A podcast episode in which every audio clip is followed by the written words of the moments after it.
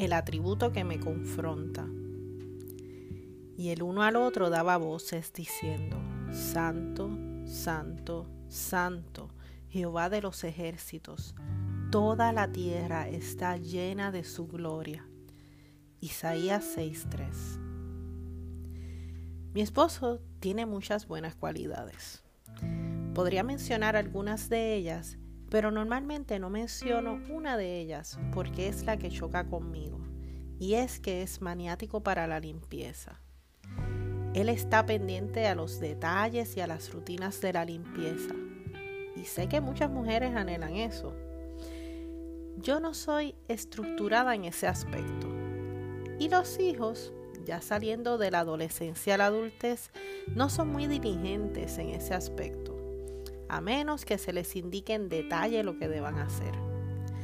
Por traer algún desacuerdo, no es la cualidad que más halago en él. Ayer meditaba en el tiempo devocional en la iglesia sobre la santidad de Dios como uno de sus atributos.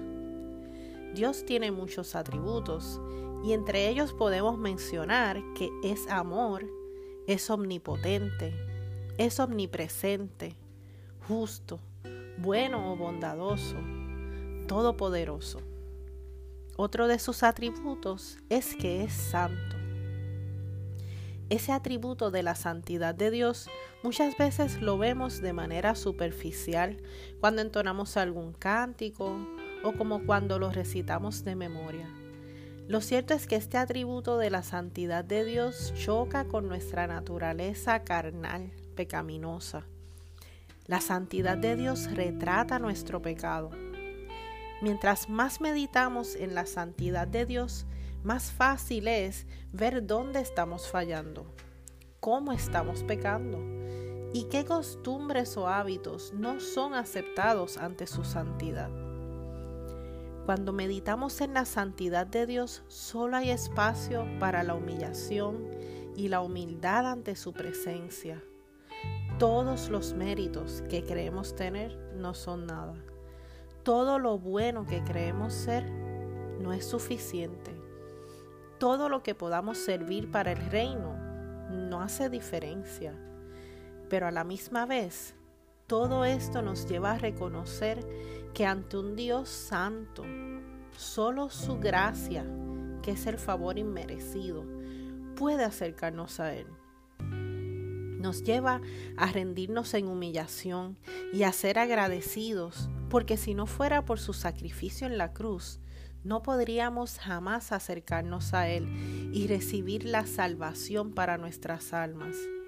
El que hoy yo pueda disfrutar de su paz, su amor, sus promesas, su dirección y su guía, no tiene que ver nada con lo que yo pueda lograr, sino con lo que ya Él hizo.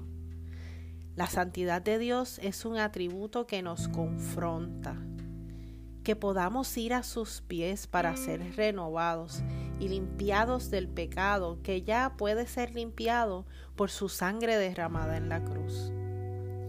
Oremos al Señor hoy reconociendo su santidad, que nos ayude a meditar en este atributo suyo y que podamos ser confrontados para seguir creciendo espiritualmente mientras somos humildes que podamos ver a nuestros hermanos en la fe en la misma condición que nosotros, donde ninguno es mayor que el otro, y hemos sido redimidos solo por su gracia.